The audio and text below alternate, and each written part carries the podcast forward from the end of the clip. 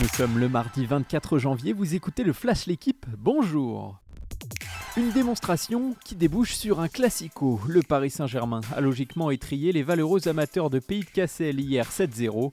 Mbappé a inscrit le premier quintuplé de l'histoire du PSG. En huitième de finale de la Coupe de France, les Parisiens affronteront l'OM au stade Vélodrome. Parmi les autres affiches, Lyon recevra Lille, Lens ira à Lorient. Le nouveau petit poussé Vierzon, pensionnaire de National 2, accueillera Grenoble. Les matchs auront lieu les mardis 7 et mercredi 8 février. Attraction sur le terrain et attraction du mercato. En ce début d'année, l'Olympique de Marseille est sur tous les fronts.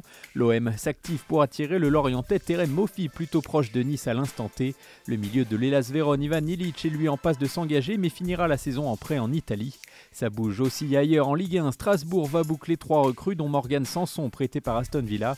L'OL devrait prêter Jeffrey Adelaide au CVFC et fait face à une offensive de Chelsea pour Malo Gusto.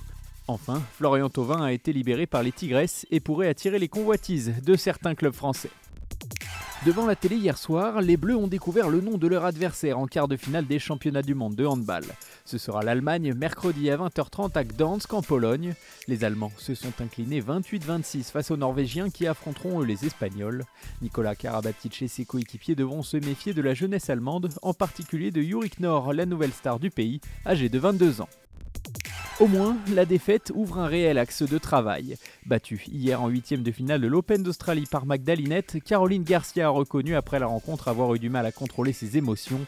Face à une adversaire coriace et en délicatesse sur son service, la Française n'a pas su se libérer. La quatrième joueuse mondiale doit désormais se faire à son nouveau statut et aux attentes qu'il suscite pour espérer aller chercher un tournoi du Grand Chelem. Merci d'avoir écouté le Flash l'équipe, bonne journée